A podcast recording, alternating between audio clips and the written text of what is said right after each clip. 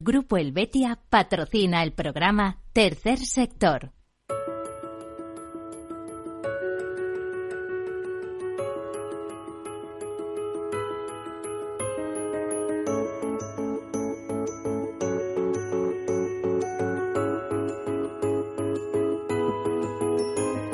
Tercer Sector, un espacio para la economía social.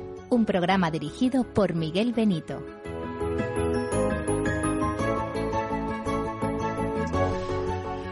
Hola, bienvenidos, buenas. Aquí estamos de nuevo para contarles eh, algunas cosas interesantes del sector. Dirán que por qué no les doy los buenos días, se los doy de todo corazón. Lo que pasa que ya sabemos lo que pasa con los programas, que a veces también se emiten a las 10 de la noche. Entonces, pues queda mal. ¿Qué quiere que les diga? Pues eh, primero desearles un feliz domingo. Eh. Esperemos que el frío se vaya eh, se vaya alejando. Pues así, eh, aunque en febrero nos han pronosticado que tenemos mucho frío. Y según las cabañuelas, en marzo va a ser lluvioso. Vamos a ver si es verdad, ¿no? Esos sistemas históricos de de mm, predecir el tiempo. Bueno, este programa, Tercer Sector, ya saben, es el programa de las asociaciones, de las fundaciones, de las ONGs. Para ser ONG hay que ser antes asociación o fundación. Es el programa mm, de las cooperativas, de las mutuas, de las mutualidades, de todo ese tercer sector, que tercer sector, como muchos de ustedes ya saben, quiere decir que es un sector que no es público, que es un sector privado, compuesta por entidades privadas, pero que tienen dos características. Una que es que todo el dinero que se consigue, o sea, es decir, todos los beneficios que se consiguen, se reinvierten en el fin fundacional para el que fueron constituidas.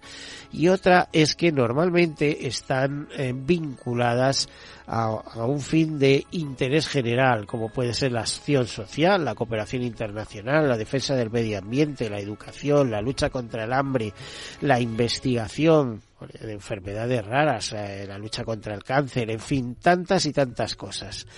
Bueno, pues tercer sector, también hay que decirlo, es un sector vibrante, supone algo así como el 10% de nuestro PIB, el de país y el de la Unión Europea incluso. Es, eh, en nuestro caso, eh, dirán, es una cifra demasiado grande, no es posible. Pues sí es posible, porque si tienen en cuenta que solo las mutualidades gestionan, eh, gestionan por eh, capital por cuenta de sus socios, eh, con sus ahorros, etcétera, más de 54 mil millones de euros, pues ya tienen hay una cifra, pero si además se dan cuenta que grandes empresas de nuestro país, desde el corte inglés a Mafre, pues eh, sus cabeceras son, eh, son fundaciones, pues verán, eh, les damos otra pista de por qué el tercer sector mueve mucho dinero y las grandes fundaciones y corporaciones. Eh, por ejemplo, en España tenemos una de las fundaciones más importantes de, de Europa, que es Fundación La Caixa, eh, como tal fundación, o fundaciones muy activas y muy peculiares y, con un eh, gran grupo empresarial detrás, como pueda ser Fundación 11. Pues todo esto es tercer sector y eh, sin más les comento algunas notas de actualidad y enseguida entramos en materia. Hoy nos acompañan eh, un grupo de profesionales de, y voluntarios de Manos Unidas, una ONG al que tenemos un especial cariño. ¿eh? Eh, sobre todo, en primer lugar, porque ser eh, de nuestro país, por haberse constituido en nuestro país. Ahora sabremos más de ellas. Comenzamos con esas notas de actualidad.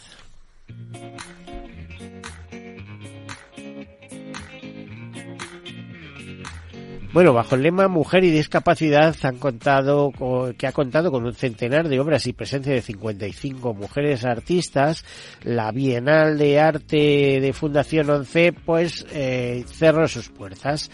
Eh, en su octava edición la muestra se ha consolidado en la oferta de cultura inclusiva de Madrid con más de 50 visitas guiadas para grupos y una decena de talleres educativos gratuitos. Por cierto que esa Bienal de Arte de Fundación 11 pues eh, se muestra satisfecha porque por sus puestas han pasado más de 200.000 visitantes. El lema de este año fue Mujer y Discapacidad. Eh, y discapacidad. La Bienal ha contado con la presencia de 55 artistas, decía, un 72% de ellas eh, con discapacidad. Y el centenar de obras expuestas ha servido para reconocer el trabajo de las mujeres artistas con discapacidad y de aquellas que encuentran en la discapacidad su inspiración.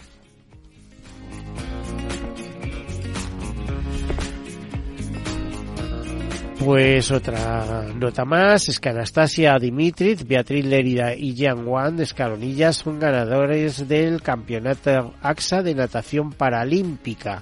La piscina municipal de Valdesanchuela de Valdemoro, Madrid, acogió esta nueva edición del campeonato AXA de natación paralímpica que concluyó con que estas tres personas, Anastasia Dimitri, Beatriz Lerida y Jan Juan Escalonilla, eh, alcanzaran el podio. En total se dieron cita a 109 nadadores con discapacidad menores de 18 años procedentes de 28 entidades de toda España.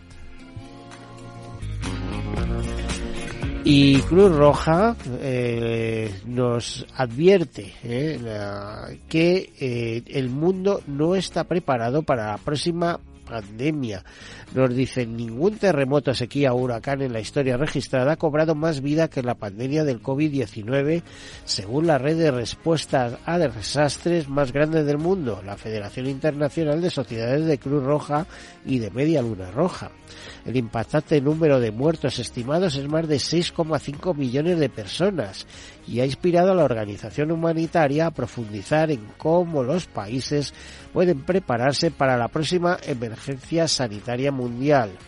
Dos informes innovadores publicados por la Red de Federación Internacional, el Informe Mundial sobre Desastres y el Informe Todos Cuentan, ofrecen información sobre los éxitos y desafíos de los últimos tres años y hacen recomendaciones sobre cómo los líderes pueden mitigar las tragedias de esta magnitud en el futuro.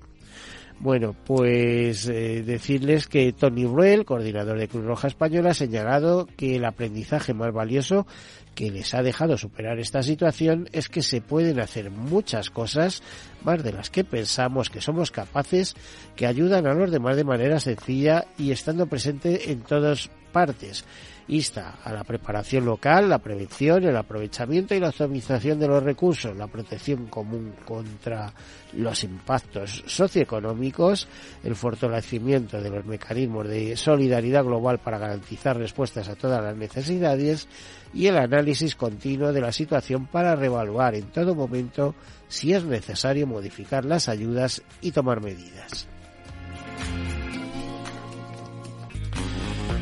Bueno, y el corte inglés nos comentan, eh, apoya la fundación El Sueño de Vicky con 34.142 euros para investigar el cáncer infantil.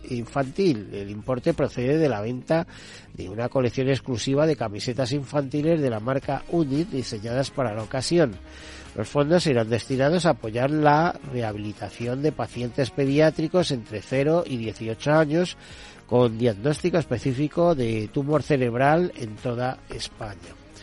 También decirles que este pasado viernes se celebró el Día Mundial de los Humedales. Este año la celebración del Día Mundial de los Humedales tuvo que eh, convertirse en un punto de inflexión para las zonas húmedas de España. Como en el resto del planeta, los humedales españoles son los ecosistemas que mayor regresión han sufrido durante el siglo pasado.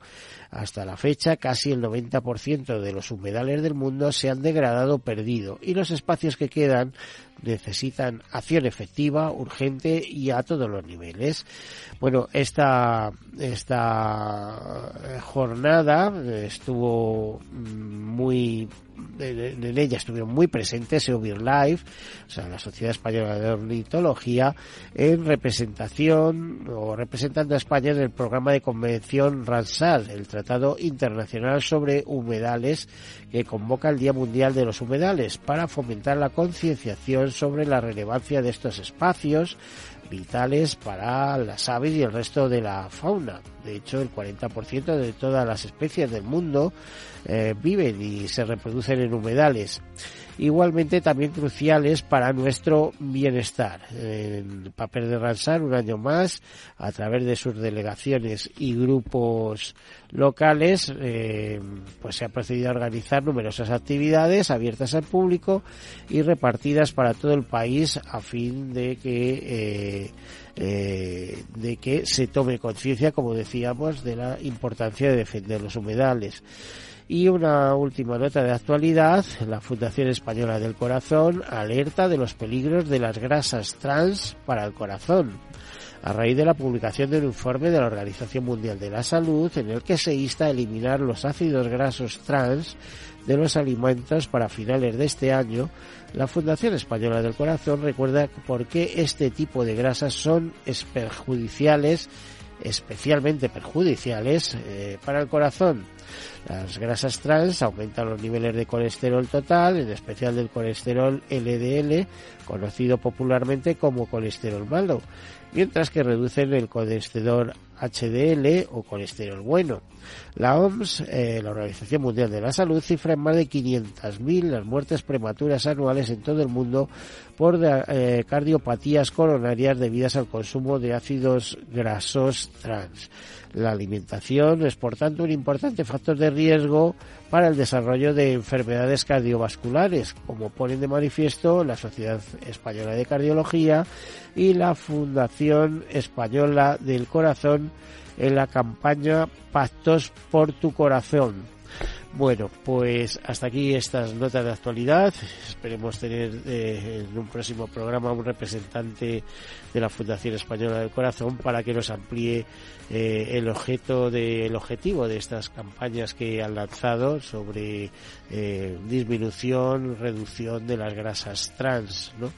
Y hasta aquí las noticias y entramos en materia con manos unidas, como les decía, y tenemos con nosotros a un grupo de representantes muy interesantes y, bueno, muy atentos a lo que contamos, aunque yo realmente lo que voy a estar es atento a lo que cuentan ellos, que son los verdaderos protagonistas de este programa. Está con nosotros María Teresa Vidal, que es eh, pues responsable de comunicación. Eh, María Teresa, bienvenida, ¿qué tal? Vale, eh, con nosotros también Mercedes Barbeito, eh, que eh, es, eh, bueno, digamos, responsable de sensibilización bueno, y ejecución para el desarrollo, ¿no? De... Sí, sí, de todo el trabajo que hacemos aquí en España. Pues es mucho, o sea que seguro que no paras.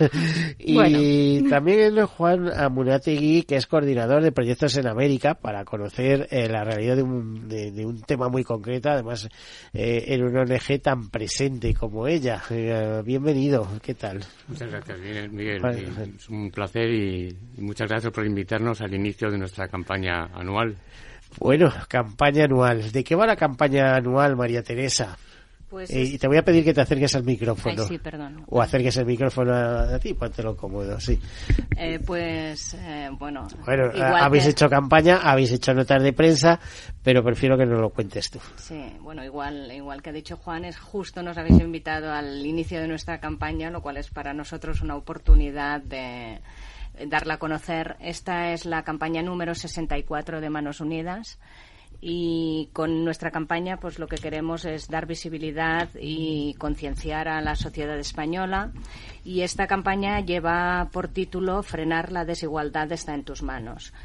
Eh, con, con, este lema vamos es con el que vamos a trabajar todo el año y lo que queremos eh, incidir es que no es no es un reto imposible el frenar la desigualdad que la desigualdad es fuente de injusticia y de conflictos. y de y de hambre y de pobreza. También y entonces lo que queremos eh, dar, dar la idea de que no es, no es un problema totalmente, no es imposible porque la gente piensa, eh, bueno, esto yo no puedo hacer nada, ¿no? Sino que es un reto que si cada uno pone algo de sí mismo, pues podemos, podemos hacer frente a este reto y por esto este lema de frenar la desigualdad está en tus manos que vais a ver en las marquesinas, en los pósters, en todo nuestro material de campaña. El acabar con la desigualdad, por lo menos concienciar ¿no? al respecto. Hay una ONG que siempre está haciendo incidencia sobre ello, pero estos ya montan unos líos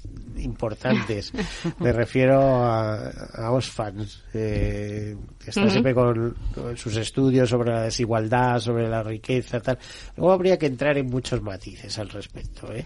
Sí, porque eh, evidentemente no, no podemos pretender que todo el mundo sea igual, pero las desigualdades en el mundo están creciendo y lo que estamos denunciando es que no se puede seguir aumentando esta brecha, que es la, la causa de tantos, de tantos problemas.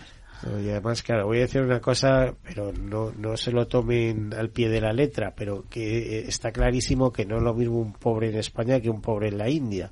¿eh? Porque un pobre en España es pobre, pero tiene una serie de medios ¿eh?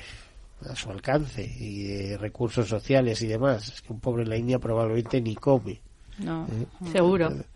Entonces, claro, la desigualdad, estamos hablando de desigualdad eh, local eh, o de desigualdad global. Sí, es que hay y las desigualdad son odiosas. dentro de un país y luego desigualdad entre países, ¿no?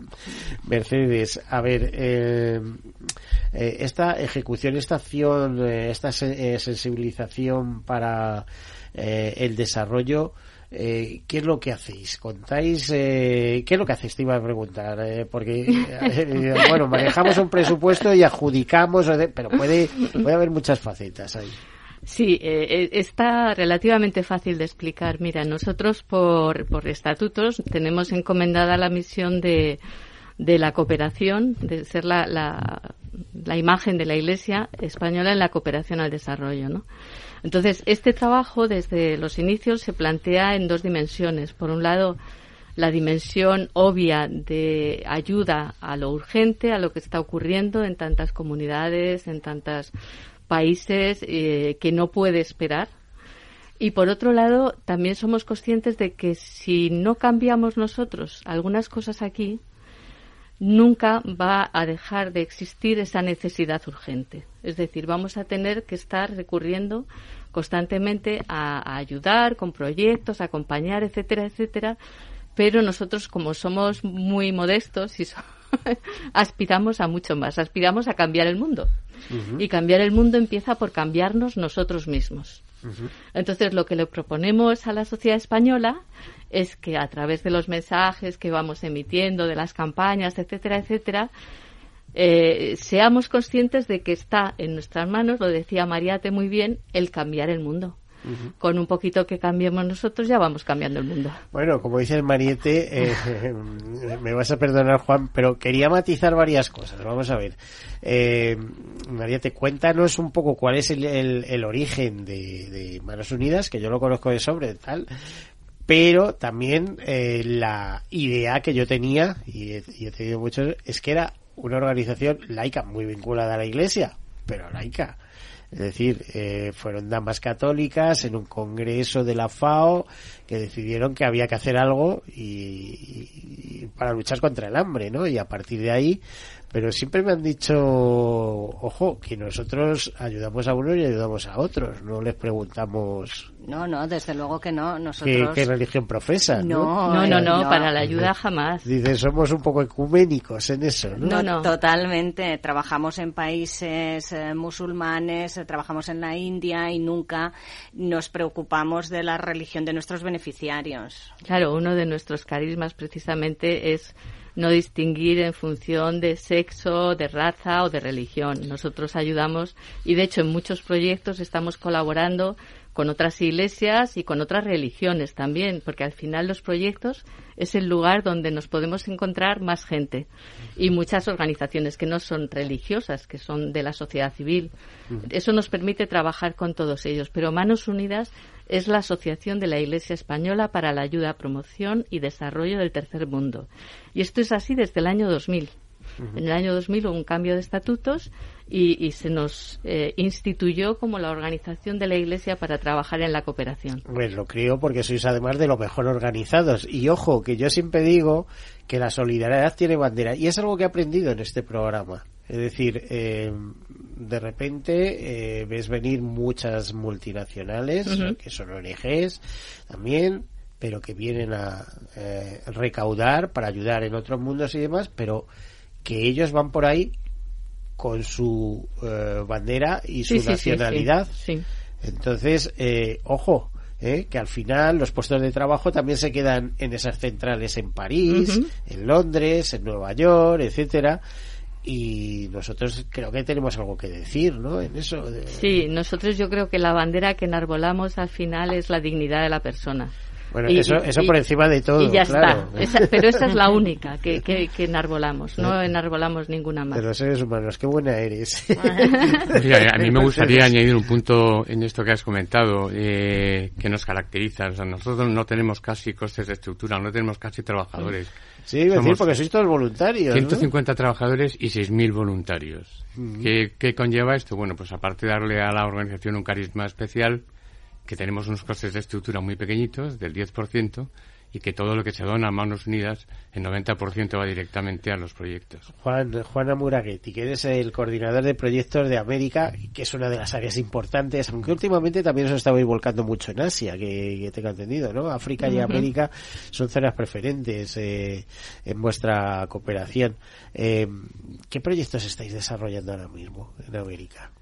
Pues eh, bueno, eh, estamos en los tres continentes como has comentado, estamos en 51 eh, países eh, y en América estamos en 15. La verdad es que el momento del desarrollo de cada continente nos, nos hace movernos en sectores distintos, ¿no?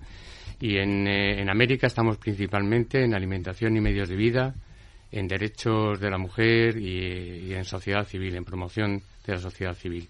En otros continentes, pues está más en educación, se está más en salud, vamos, al final los, los seis, eh, siete sectores importantes que manejamos en toda la casa son alimentación y medios de vida, educación, promoción de la mujer, derechos humanos, salud, medio ambiente y agua y saneamiento.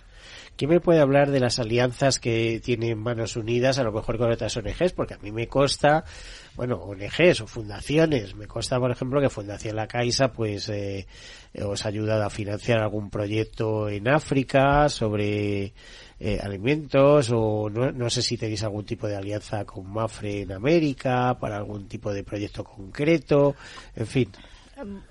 Vamos, vamos teniendo diferentes eh, acuerdos de cooperación con, con diferentes eh, entidades. Ahora tenemos Justo hace poco hemos estado en, Senegal, eh, el EGNOR ha colaborado en un hospital eh, poniendo unas placas solares, con el Banco de Santander también tenemos proyectos, eh, con Banco de Sabadell también.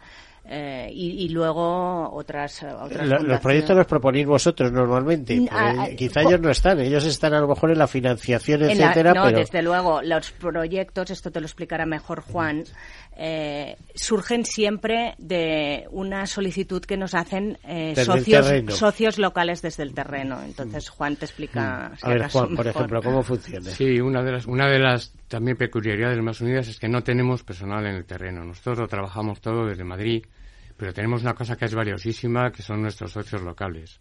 Organizaciones, como decíamos antes, algunas religiosas y otras no religiosas, ONGs civil de la sociedad civil, que identificamos, que evaluamos y que cuando establecemos una relación de confianza con ellas, estamos hablando de aproximadamente más de 600 organizaciones a nivel, a nivel mundial, nos van presentando proyectos, nos solicitan proyectos que a su vez las comunidades les piden a ellos. Y así es como nos llegan los proyectos a nosotros. Eh, pues eh, iba a decir, creo que por presupuesto sois una de las grandes ONGs españolas, ¿no? Pues mira, el año pasado tuvimos 35 millones de, inversión en, presupuestos, en, perdona, en proyectos. Eh, atendimos eh, aproximadamente 500 proyectos y se, se beneficiaron de los mismos 1.700.000 personas. Bueno, pues a, ver si conseguimos duplicar esa cifra. Eh, aún así, con 35 millones sois de, los grandes, os diría, ¿no? Sí, sí, sí. En eso, en eso estamos. Y por esto, cada año intentamos que nuestras campañas lleguen a más eh, gente, que más gente se sienta llamada a colaborar mm. Y intentar aumentar nuestra base social, rejuvenecerla también. Y no solo por la recaudación, somos una de las grandes, también por la presencia que tenemos eh, dentro de, la geografía española, porque como... Sí, porque fíjate, eh, Juan ha dicho, eh, lo centralizamos en Madrid, pero ojo, que está muy descentralizada Manos Unidas. proyectos, proyectos, sí, pero me cuesta que es un eje muy descentralizada, con delegaciones, En, en todas las provincias donde existe una en todas las provincias donde existe un obispado eh, hay una delegación de Manos Unidas, una delegación diocesana y luego cada delegación diocesana a su vez tiene una red enorme de comarcales donde llegamos a los pueblos más pequeños de toda la geografía española. O sea que tenemos ahí una, una red muy potente, un tejido muy potente para trabajar. Sí, Juan. Sí, no, yo lo que quería decirte es que lo, que estamos en Madrid somos los que gastamos. Los que recaudan y conciencian y están por toda España. Los que gastamos estamos en, en, Madrid. Los que invertimos. Los ¿Cuánto tiempo llevas colaborando con Manos Unidos, Juan? Porque pues yo llevo... que ya te dedicas eh, como voluntario, Sí, sí, sí, yo soy voluntario y me prejubilé hace seis años en una gran empresa española y, y, y al día siguiente, efectivamente, al día siguiente de prejubilarme, fui a Manos Unidas y llevo seis años ya. Por cierto, yo no voy a decir el nombre de esa gran empresa española, pero me consta que tiene una de las redes de voluntarios más importantes de este país. ¿Me equivoco o no? No, no es cierto. Es cierto, ¿no? Bueno, vamos a hacer una breve pausa y enseguida continuamos. Hasta ahora.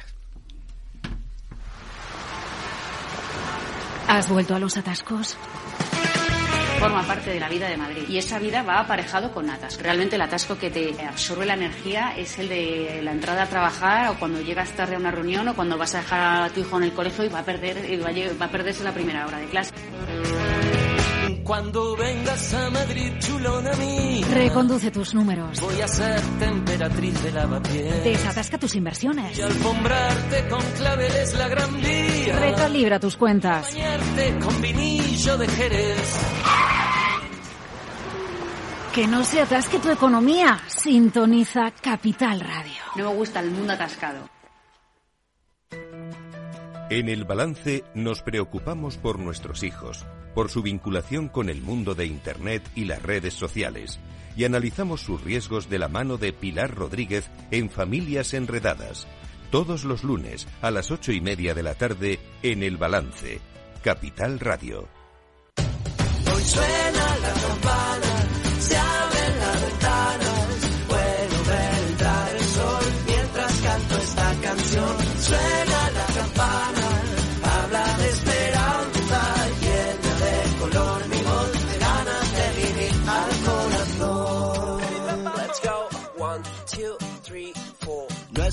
locura soñar que se cura, si hoy sé, hoy sé que es verdad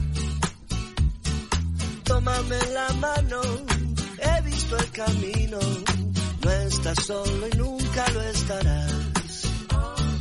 Somos muchos, cada vez somos más, juntos venceremos y te tocará cantar. Hoy suena la campana, se abren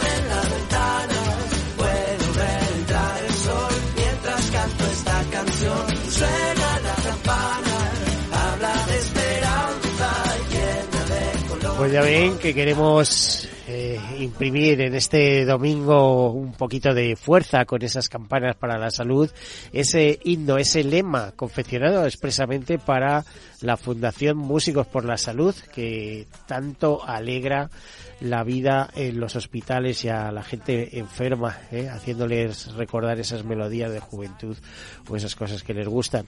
Y a los cuales agradecemos que nos permitan utilizar este, esta, esta música para para alegrarles a todos ustedes y para dar contenido a este programa de Tercer Sector en el que hoy, que hoy estamos compartiendo con nuestros amigos de Manos Unidas. Concretamente está con nosotros María Teresa Vidal, que es la responsable de comunicación, eh, Mercedes Barbeito, de desarrollo y sensibilización, responsable, y Juan Amunategui, eh, coordinador de proyectos de América.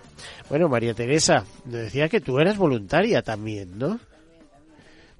¿Y cómo es eso? A ver. ¿Cómo es eso? Pues. Eh... ¿Qué te decide hacer un voluntariado? Porque es, es un voluntariado, pero ojo, con No, no, es un responsabilidades, es un- con cargo, con es mucho un trabajo. voluntariado de ¿eh? lunes a viernes Eh, actualmente. Es de decir, mínimo medio jornada Claro, y el hay resto conectada. Hay que tener situación eh, personal que permita hacer esas cosas, sí, ¿no? sí. Te- tengo pues la suerte de no tener que, que depender de, de una nómina cada mes porque tengo una situación, bueno, circunstancias de la vida. Que te lo puedes permitir, punto. Bueno, me lo puedo permitir, sí, porque yo soy farmacéutica, trabajé durante una época, pero luego por motivos personales eh, nos fuimos con mi familia a vivir al extranjero. Y cuando regresé a España, eh, justo antes de la pandemia, pues empecé a buscar trabajo, pero no era fácil. Tampoco tengo, pues, una, una edad de estas que la- supongo que ya no se contrata a nadie. y, y bueno, vino la pandemia, conocí a una persona en Manos Unidas que yo siempre había tenido una cierta, pues... Inclinación por ayudar, ¿no? Sí, sí. que, ade- que además sí. no dejan, no en el caso de Manos Unidas, pero en otros sitios, porque en Manos Unidas seleccionan a aquellas personas que les pueden ser valiosas, etcétera, pero no en todas las ONGs te dejan eh, eh, colaborar, ¿eh? Porque tú dices, no, no, yo dinero no te doy, yo quiero eh, trabajar. Sí, sí. No, yo, yo me puse primero en contacto con otra ONG y les mandé mi currículum y nunca me contestaron. Eh, Entonces, eh, Yo tuve una respuesta peor en su día. Eh, me dijeron, sí, sí, estupendo, sigue colaborando. Y yo, colaborando quiere decir Ah. que sigas pagando. ¿no? Ya. Y no voy a decir el nombre, pero aquello lo tengo clavado. yo creo que a partir de aquel momento es cuando dije, hay que hacer un programa de radio, que es lo que yo sé hacer. ¿eh? Como igual que, por ejemplo, pues Carmen Hernández dijo, pues vamos a hacer cirugía y montaron en su día junto a otros compañeros cirugía en Turcana, en fin, ese tipo de cosas, ¿no? Yo le preguntaba, bueno, ¿y por qué os dedicáis a la cirugía? Y dice, porque es lo que sabemos hacer. Pues cada uno a lo que sabe hacer y entre todos hacemos cosas nuevas. Oye, Miguel, perdona. No, sé si es tu caso, Juan. Que no quiero meter una cuña aquí, porque nosotros no, no solo es que no digamos que no, o sea, invito a todo el mundo que quiera integrarse como voluntario en Manos Unidas, estamos encantados de recibir nuevos voluntarios porque necesitamos Ah, buenos voluntarios. Eso te iba a decir, que estás hablando de 6.000 voluntarios y etcétera, etcétera, y, y eh, aún así insuficientes, ¿no? Para todo el trabajo, el volumen de trabajo que, que os llega. Sí, tenemos un problema, vamos, aquí te cuento, te cuento algunos problemas que la media de edad es un poco elevada y necesitaríamos la incorporación de, de- de gente más joven. Pero tú O sea que, aparte de pedir dinero, chaval, sí que eh, pedimos cuidado, que venga media, gente. media elevada, eh, pues la media de los españoles, que ya andamos por 44 años de edad promedio en este país. O sea, eh, yo creo que eso es elevado en términos generales, ¿no? Eh, o sea, que necesitéis recursos. ¿eh? Sí, Pues sí. haz una No, yo, llamada. soy- yo tengo directamente. 67 y soy medio joven en Manos Unidas. Yo lo que veo es que eh, solo por el buen ambiente y el buen rollo que tenéis, con, eh, con todo se ha dicho, ya merece la pena por allí un esfuerzo. Sí, la ¿no? verdad, la verdad es que sí. Es, es, llegas allí y pues como que te aumenta, eh, te sube el, el- el espíritu, ¿no? Te, vas a trabajar en un buen ambiente por, por algo que crees que vale la pena, con lo cual, pues sí invitamos y sobre todo a la gente joven que aunque tenga poco tiempo, cual- cualquier, seguro que pueden hacer algo. Y en toda España, porque seguro que tienen alguna delegación cerca donde les van a coger, vamos, con los brazos abiertos. Mercedes, que, que el capítulo de España de Manos Unidas, ¿qué significa respecto a otros continentes? Aquí, eh, ¿actuáis aquí también? No, nosotros eh, en unos inicios sí que todavía se actuaba en España, pero eso fue hace mucho y hace muchos años que España es un país desarrollado y por lo tanto nosotros no hacemos proyectos en Aunque España. sabes que hay muchas necesidades aquí. Eh. Lo sabemos porque, a ver, cuando trabajas en esto, no, no es separable cuando ves un pobre aquí o un pobre allí, quiero decir que sabemos el compromiso que tenemos, ¿no? Pero nuestro carisma es trabajar allí.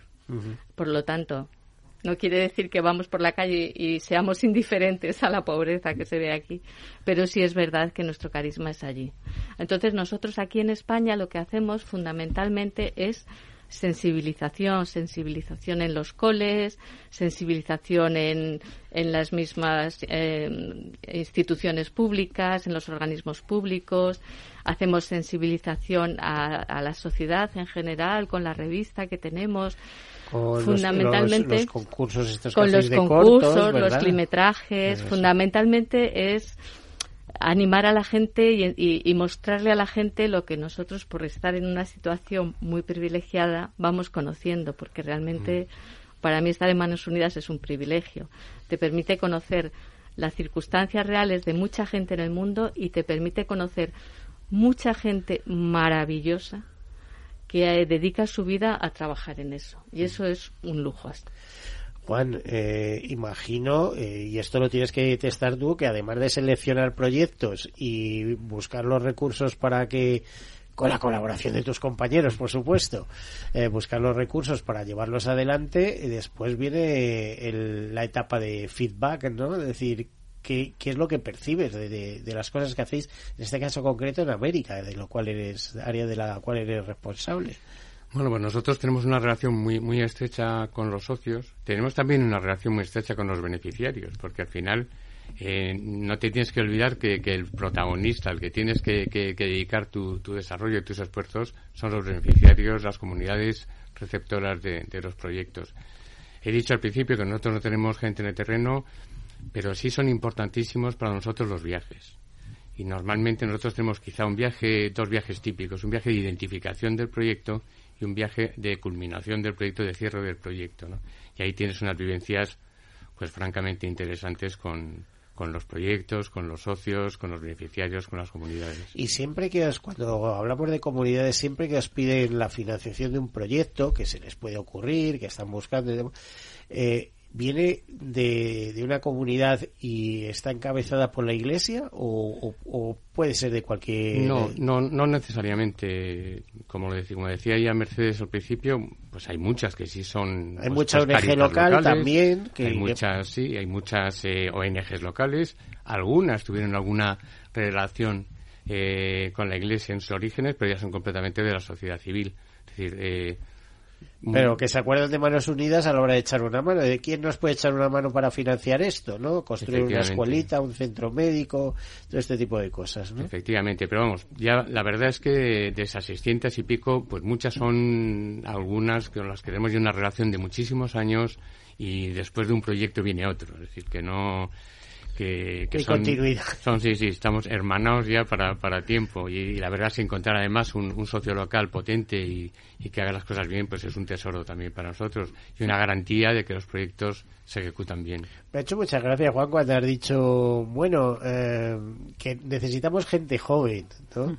Pero yo creo que los jóvenes están ya con, con estar luchando, con sacar la familia adelante y con sacar su proyecto de vida adelante, ya tienen bastante, ¿no? Así que te veo muchos años ahí de voluntario.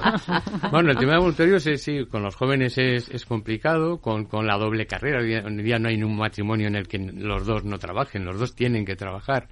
Y luego a, los abuelos nos ha caído además el problema de los nietos que, que también nos limita el horario, ¿no?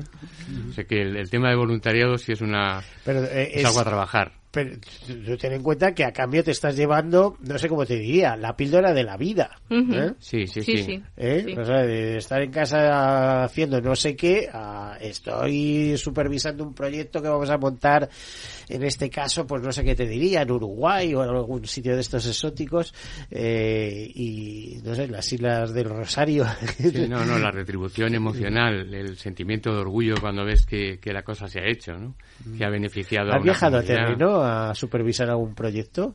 He viajado, bueno, yo eh, me cambié en la pandemia, estaba antes llevando Kenia, Kenia fui muchas veces, pero desde que estoy en, en eh, Latinoamérica he viajado solo una vez, hace unas semanas a, México. ¿Para ver algún proyecto concreto? Bueno, para ver muchos proyectos concretos. Son viajes normalmente de, dos semanas, viajes matadores en los que tratas de exprimir el tiempo eh, de la mejor manera posible. Y Pero eso da mucha vida, como tú sabes, los viajes, que además es un hombre que en su momento ha sido un ejecutivo, así que saber de qué van estas cosas, ¿no? Sí, pero vamos, de, viajar en business a viajar en turista, de alojarte en un hotel de cinco estrellas a, alojarte en un convento, en una misión, en, medio de la selva o en medio de, de, unos montes hay una diferencia, son maneras distintas de viajar. Bueno, hay por ahí un libro muy bonito que dice de Alaska a la Patagonia en, elefante. Eh, el, elefante es una furgoneta que que se compran en Estados Unidos, se suben de Alaska y, eh, y se viajan eh, una pareja. ¿eh? Una, pareja que curiosamente luego terminan casándose y todo. y el libro está por ahí en internet y ya tiene unos cuantos años, pero es, una delicia de libro de, de las vicisitudes que pasan. Mm, a ver, contarme un poco cómo es eh, la tramitación de un proyecto. Es decir, se ponen en contacto con vosotros, una ONG local, o, vienen a partir de la iglesia, etcétera, etcétera, os piden, oye, eh, queremos hacer esto, ayudarnos. La ayuda siempre es financiación o buscáis también otro tipo de ayuda, por ejemplo, empresas que sean expertas en hacer eso y puedan mandar sus técnicos y demás a organizar aquello o aquello o, esos técnicos los conseguís en el, en el propio país. ¿cómo funciona todo esto, Juan? Bueno, en el Vamos por partes. En el tema de, financiación, nosotros tenemos una peculiaridad que es el 80% de nuestros fondos son fondos son fondos particulares, fondos que vienen de donaciones particulares, porque eso es muy importante para nosotros la, la campaña. También acudimos a financiación pública, la Unión Europea, a ECID, eh, ayuntamientos, comunidades autónomas y también contactamos, pues, con, como lo decía Mercedes antes, con empresas, con fundaciones y tal, todo esto para financiar, ¿no? Luego tenemos los socios locales, ya identificados, ya validados, ya con confianza en ellos, y ellos nos van presentando proyectos, llegan aquí a España, nosotros los estudiamos, se establece un diálogo con el socio local. Tenemos también un equipo de, ingenieros que los aspectos técnicos de los proyectos los, supervisan y los aconsejan. Y nada, se presenta el proyecto de aprobación del órgano máximo, que es la comisión permanente, se aprueba, se empieza a financiar, se hace un seguimiento de cerca del proyecto y se cierra y también se ve cómo se ha cerrado y si se han cumplido los objetivos que se habían propuesto. ¿Me, podéis hablar de proyectos que se encaran cada año? Por ejemplo, en el caso de América, que habéis hecho, por ejemplo, en 2021. Pues hemos hecho 150 proyectos. Solo de, América. Solo de América, sí. Eh, en América hay un proyecto estrella, que es el proyecto de agricultura ecológica y soberanía alimentaria.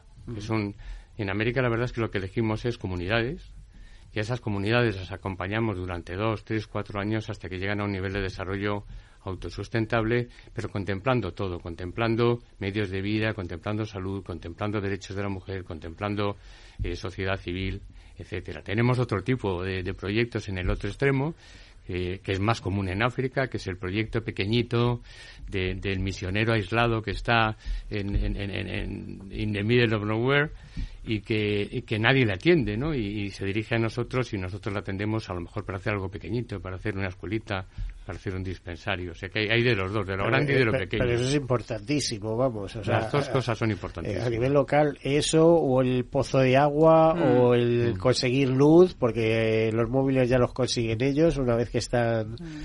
Eh, saber leer, etcétera, etcétera. Mira, rescato de lo que del informe que leías de Cruz Roja, que, que, comentaban muchas eh, cosas eh, pequeñas que ayudan a los demás de, de manera sencilla.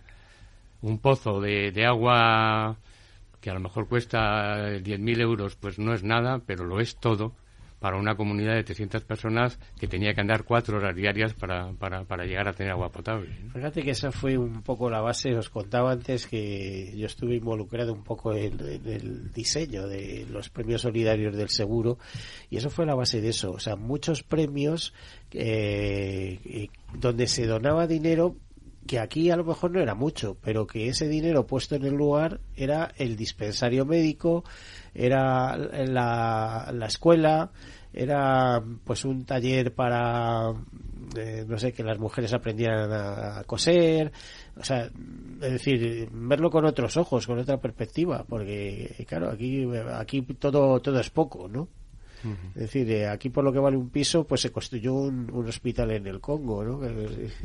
en fin, ese tipo de cosas. Eh, bueno, eh, eh, María Teresa, te veo que eres una apasionada de esto también. Pues sí, la verdad Te es lo que pasas sí. muy bien. Hombre, no es cuestión de pasárselo bien, es cuestión de, de hacerlo ver, con ilusión, con iba a decir, ganas. ayudar eh, disfrutando. Sí, totalmente, sí. Y, y hacerlo lo mejor que sabes, ¿no? Porque yo empecé en, en proyectos también y ¿Qué, qué área llevabas? no, yo estaba, yo estaba haciendo eh, informes para donantes eh, particulares porque hay mucha generosidad en, que, que a veces no, no te das cuenta, ¿no? Y hay gente que decide pues que Para va dejarte la vivienda, ojo, que ya habrás visto por ahí lo del testamento solidario. Sí, que- eso también es, Y eso eh, es una fuente de financiación, sí, imagino, sí, ¿no? Mercedes, eh, importante, sí, sí, ¿no? claro, es, es una fuente de financiación muy importante, por supuesto. El saber además que puedes invertir tu dinero, mm, aunque tú te hayas ido para poder seguir ayudando a la gente, a mí me parece que también es darle un sentido a tu vida diferente. Eh, eh, por cierto, ¿Hacienda es eh, muy quisquillosa con ese tipo de donaciones o no? Bueno, yo creo que si hay una cosa que caracteriza a Manos, no sé si me corregís, es la transparencia absoluta que tenemos de todas nuestras nuestras pesetitas, nuestros euros, nuestras cuentas, nuestros legados, nuestros donativos. eh, eh, ¿quién- ¿Quién nos audita? ¿Fundación de Lealtad? Eh, Sí, sí, sí. la Fundación Lealtad. Pues ya está todo dicho. Claro, claro, por eso te digo que quisquillosos, no, lo normal, pero que, que nosotros somos muy conscientes de cómo hay que hacer las cosas, que hay que hacerlas bien. Es dinero que no es nuestro y dinero del que tenemos que responder a la gente que nos lo da. Bueno, y a ver, eh, ¿qué, qué va a ser Manos Unidas dentro de unos años? A ver, ¿qué, qué os gustaría que fuera? Porque ahora estáis trabajando para ello, ¿no? Sí. A ver, Juan. Bueno, pues, eh, a ver, el mundo de desarrollo está cambiando. El mundo de desarrollo está cambiando, se está haciendo cada vez más complejo. El mundo, tenemos que dar respuesta a cómo se está moviendo el mundo, a nuevas tecnologías. Eso te iba a decir, no me digas que más tecnológico que me desespera, ¿no? Sí, Que pero- todavía pero- estamos algunos pero- instalados en las memorias de África y, de repente las memorias de África, pues eh, con un dron encima, pues ya no es lo Ya no es mismo. lo No, mismo. pero ya, ya no es el dron. Mira, Miguel, en, en, la, en la pandemia una de las cosas que no se sabe es que cerca de un millón de, de niños eh, han perdido dos años de enseñanza porque no tenían la oportunidad que tenemos en los países del norte de, de tener internet y dar clases por internet, ¿no? Bueno, pues eso, eh, esa brecha digital es algo importante, ¿no? Y, y el mundo que tenemos por delante es algo apasionante. Va a cambiar en 20 años, dicen los, los estudiosos, más que los 300 últimos. ¿no? Entonces, en, en el mundo del desarrollo, como, como en cualquier otro, tenemos que estar atentos a los retos de pobreza, a los retos de necesidades que van a aparecer en el sur. Porque desgraciadamente todas estas cosas de nuevas tecnologías, todas estas novedades, todos estos inventos benefician normalmente a los países ricos y dentro de los países ricos a los más ricos de los ricos. Vamos a ver, es que hay cosas que todavía ahí están, pero vamos a dejarlas. Vamos a dejar el transhumano, vamos a dejar el cibor, vamos a dejar, ¿eh? es decir, eh, que las cosas cambien, pero pero con un orden, ¿no? No, no con algo disruptivo que, que nos vuelva medio locos. No, pero fíjate, en proyectos agrícolas, eh, cosas que se están haciendo ahora, aplicaciones para conocer eh, pues consejos para las cosechas, para conocer el tiempo. Aquí, aquí estamos viendo el tiempo todos los días en informativos, pero conocer en tiempo real, en, en una zona como Centroamérica de huracanes, que se aproxima un huracán y tomar las medidas preventivas eh, adecuadas, y tener los medios para tomar esas medidas preventivas pues es esencial, ¿no? Pues Y, son cosas de y- y tecnología ya tiene medio, eh, mérito, digamos, con eh, la secuencia de catástrofes, eh, con la capacidad de, de- de- de prever que yo creo que, a pesar de todos los medios que existen, mm, se está convirtiendo muchas cosas en imprevisibles, ¿no?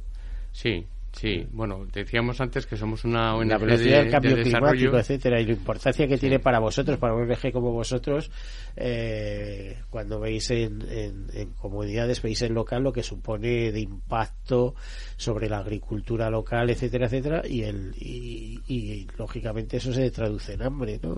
Sí, sí, desertización, abandono del campo, eh, inundaciones imprevistas, periodos de sequía la- larguísimos como el que está sufriendo ahora mismo el Cuerno de África, bueno, situaciones dramáticas y muchas de ellas eh, derivadas del cambio climático. Sí, o de una conjunción de causas, bueno, que al final se junta todo ahí. Yo respondo a la pregunta que has hecho de cómo vemos a Manos Unidas dentro de unos años. A ver, Mercedes, sí. Venga, Porque- yo como soy la optimista del lugar, yo espero que... No, yo, yo te veo eh, muy comprometida, te lo digo, y, y me, y me encanta, porque cuando una persona se compromete con una causa y tira para adelante. eh, Bueno, es que cre- yo creo que, que lo importante es creer en ello y yo creo que los que estamos aquí, pues los, los tres y mucha más gente creemos en ello. Yo pienso en Manos Unidas dentro de unos años y me encantaría que no existiera. Ya, eso es lo que decimos todos. Buah. Que no hiciera falta, Sí, que si el no mundo hiciésemos falta, sería maravilloso que no hiciéramos falta. Sa- Sabes que no va a ser así. Bueno, pero yo es lo que busco y lo que quiero, no voy a dejar de pelear por ello. O sea, vamos a ver, ojalá los gobiernos se ocuparan ¿eh? y, y ese organismo Sí, eh, sí, eh, sí, consultivo internacional, diríamos, que es la Que ONU, es la ¿eh? ONU, claro. se ocupara de eso y oiga, eh, no hace falta no gubernamentales porque ya se ocupan los gobiernos. No, no, ni que siquiera, que no hiciera falta ni que se ocuparan los gobiernos. Soy mucho más optimista todavía. De todas maneras, ahí sí que añado una cosa, y es que, de alguna manera, es verdad que los gobiernos y los países tienen muchas responsabilidades, pero también es verdad que muchas veces los utilizamos como una cierta excusa para no comprometernos nosotros. Es decir, hay muchas cosas que tienen y que deben hacer los gobiernos, pero hay otras muchas que nosotros podemos hacer. Y, bueno, pues se nos olvida un poco, miramos un poco para otro lado y la relación directa entre las formas de, de vida, los estilos de vida, el consumo, etcétera, etcétera, en un mundo que está muy agotado de recursos, pues es inmediata y, y eso es lo que nos cuesta un poquito de vez en cuando más ver. Sí, el tema de visualizarlo es complicado, Mm. ¿no? Hombre, ya hay quien utiliza el lema ese de que la sostenibilidad es lo menos sostenible que existe. es lo más insostenible del eh, mundo. sí. que en su nombre se siguen talando bosques, se siguen haciendo verdaderas burradas. ¿no? Eh, ocupando terreno, ocupando tierra, en fin, no sé. Yo, Miguel, no soy tan optimista como Mercedes. Que. Mercedes es, es optimista in- inspiracional. Pero yo, soy, yo soy pesimista realista. Bueno, es O sea, que un pesimista dicen que es un optimista informado, ¿eh? Efectivamente. o sea, y, y- y en- y- y hablando de información, lo que es una realidad es que hemos dado un salto atrás de 20 años. La pandemia lo ha hecho todo peor y los efectos de la, de la guerra de Ucrania, el encarecimiento de las energías, el encarecimiento de, lo- de los alimentos, pues van a afectar de una manera, están afectando de una manera grave. Por tanto, el, el futuro a medio plazo de Manos Unidas es seguir haciendo lo mismo y ojalá con más fondos y ojalá llegando más gente. Es así, eh, con los últimos acontecimientos, eso es lo que se hablaba, eh, de pandemia, etcétera. Y fíjate que la Cruz Roja está alertando a los gobiernos, eh, la eh, Cruz Roja internacional, no solo la española, y que hay que estar preparados para lo que venga. ¿Qué será lo siguiente que venga? Ya. Y- Bueno, pero siempre desde la esperanza, yo Hombre, creo, que no nos puede ¿eh? faltar, porque si nos faltara la esperanza, pues los que estamos aquí igual le dábamos una vuelta y decíamos, venga, yo aquí no, No. sigo con esto, no voy a hacer nada. Tú y yo sabemos que la esperanza es el motor que mueve el mundo. Claro. Eso lo tenemos Claro, claro. Y además, fíjate que en, este, en esta emisora, eh, este programa siempre termina diciendo lo mejor está por llegar. Exactamente. ¿Eh? Es de eso ahí, hay que confiar. Y como dice nuestra campaña, no tenemos que pensar que es un reto imposible, ¿no? sino que está en manos de todos. Por cierto, Teresa, hablando de retos imposibles, ¿se van consiguiendo esos objetivos eh, cuando eh, cada año estudiáis un lema, lanzáis una campaña al respecto y demás? Si luego hacéis eh, un poco el check-in de cuál ha sido el resultado de, de vuestra campaña y de lo que habéis hecho, ¿qué, qué es lo que veis? ¿Qué es lo que observáis? ¿Eh? ¿Que se avanza o...? bueno, Bueno, eh, eh, si, si hablamos de recaudaciones para poder hacer proyectos, pues la verdad, sorprendentemente pensábamos que la pandemia iba a suponer un, un, Un freno, ¿no? un freno y no ha sido así. Eh, hemos visto que la sociedad ha seguido respondiendo y que podemos seguir financiando proyectos y, y sensibilizando a la sociedad. Juan, y, y cada vez más. Cada vez más, bueno, estamos estamos manteniéndonos de momento. Sí. Que, que, que no es que no es poco, Yo parto de la base sí. que es que estáis utilizando la estrategia de ONGs que como ellos dicen eh, del 100% que conseguís de recursos el 20% son para gastos de funcionamiento y el 80% son para proyectos No, nosotros No, no, no. estamos en 10 y 90. en, en 10.90 No, en eso somos habéis reducido todavía muchísimo ¿no? estáis en el mínimo ¿no? Sí, sí, eh, tenemos los mínimos gastos de estructura posibles, porque como ya ha apuntado Juan, somos 6.000 voluntarios y no son voluntarios de un día vengo a ayudar, no, no, son voluntarios comprometidos. Bueno, habrá de todo ¿no? Habrá de todo, habrá de todo, pero- Bueno, sí, Yo pero me puedo los- comprometer un día, Hombre, yo me puedo no, comprometer claro, cinco días. sí, evidentemente, pero hay mucha gente que trabaja mucho y permite, eh, pues, estos mínimos gastos de estructura. Bueno, esperemos que no os obliguen a daros de alta otra vez en la seguridad social, porque esto del voluntariado ¿eh? puede acabar de cualquier manera. Eh, No, sería como autónomos. No digo decir falsos autónomos. en este caso, bueno, lo- la situación ideal es la tuya. Es eh, ya jubilado, eh, bueno, voy a dedicarle unos años, eh, como te decía, pero claro, son años que restas de estar con los nietos, etcétera. Sí, ¿no? sí, mi mujer me dice que para qué me jubilé de la empresa para, para estar todo el día en manos unidas. Pero no, no eres el único. Fíjate, el, el director de comunicación de- del Banco de Alimentos de España, que era un periodista de Radio Nacional de España, eh, pues lo mismo, ya estaba hasta los 70, ¿no? Y decía, bueno, ya es que mi mujer me estaba diciendo, oye, que, que ya está bien, ¿no? que, hay que, que la vida sigue. Bueno, pues, eh, a ver, eh, última ronda. Eh, Mercedes, añadimos lo que queráis. Cuando hablamos de desarrollo y sensibilización, eh, imagino que es un departamento importante ¿no? dentro de la ONG, eh, dentro de Manos Unidas. Bueno, es la segunda pata de Manos Unidas realmente, eh, la- proyectos y educación para el desarrollo. Sí, nos parece fundamental. Al final sí que nos damos cuenta que todo el trabajo que se hace aquí es muy importante para, para ir, mm, por lo menos, cuestionando muchas cosas eh, de lo que, de nuestros comportamientos, de nuestras actitudes, de nuestros estilos de vida que, que nos ayuden a identificar también de qué manera podemos nosotros participar en ese cambio ¿no? de, de un mundo. No, integrar el cambio, porque Eh, nuestras claro, propias sociedades claro, están claro. cambiando. Y Sí, a una velocidad de vértigo y, y de alguna manera en una dirección que quizá cuando yo, yo recuerdo cuando estábamos en la pandemia que no sé si os acordáis decíamos de la pandemia vamos a salir todos mejores vamos a salir fantásticos y de la pandemia hemos salido mucho peor. La desigualdad ha aumentado en el mundo de una forma indescriptible. Con lo cual Ay, hay que seguir currándoselo, hay que seguir encontrando los mensajes adecuados para la gente, las palancas para que la gente piense, por lo menos se lo plantee y piense. Y luego ya. Y Maite, ¿cómo lo ves? Bueno, digo Maite María Teresa, pero bueno. Eh, bueno, yo lo, lo que me gustaría es, ya que tenemos la oportunidad, eh, pues que todo el mundo eh, lo- esté atento durante las dos próximas semanas, que va a ser eh, el lanzamiento de nuestra campaña. Vamos a tener ruedas de prensa, programas en televisión, van a poder ver nuestros anuncios, pues que se acuerden de Manos Unidas y y que sepan que ahí estamos y que cualquier aportación eh, es muy bienvenida y nuestra página web manosunidas.org allí pueden encontrar toda la información de nuestra campaña y, Y pues, también conocernos pueden donar a través y de la pueden, página. y pueden donar a través de la página web Y lo más importante, que esa ayuda llega. sí eso eso pueden estar seguros Y como testigo, lo, Juan, vamos, Juan lo certifica. Sí, Sí. lo certifico. Bueno, las, las vivencias mayores de certificación de esto es cuando viajas. Cuando viajas y, y ves eh, proyectos, y te doy unos ejemplos de- del último viaje.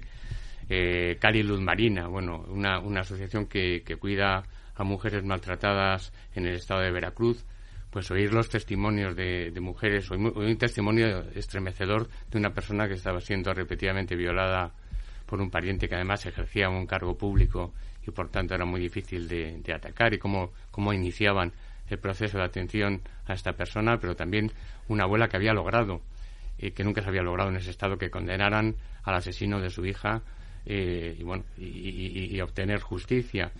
otros con, con una casa de las escalabrinianas en México para atender a todos los inmigrantes de Latinoamérica, donde les dan descanso, donde les dan eh, recuperación, donde les dan asesoría legal en ese camino largo andando solo con lo opuesto a Estados Unidos. O, por ejemplo, uno que fue muy emocionante en Chiapas, con comunidades muy pobres y con una entidad de los jesuitas, con CEDIAC, que nos agradecían que habíamos llevado a cabo un desarrollo especialmente centrado en las mujeres y nos pusieron de rodillas, nos, eh, nos bendijeron y una ceremonia sincrética entre los estal y indio y, lo cristiano, porque había allí todos los frutos de la madre tierra y, y, una Virgen de Guadalupe, pues nos pusieron de rodillas y toda la comunidad levantó las manos nos bendijo y, gritaban oraciones en su, en su lengua eh, nativa eh, por nosotros. A mí fue un momento que, me llenó para muchísimo tiempo. Bueno, pues muchísimas gracias. Gracias por contarnos vuestras experiencias, vuestro trabajo, vuestra dedicación y por tener eh, la valentía de dedicar vuestro tiempo a los demás.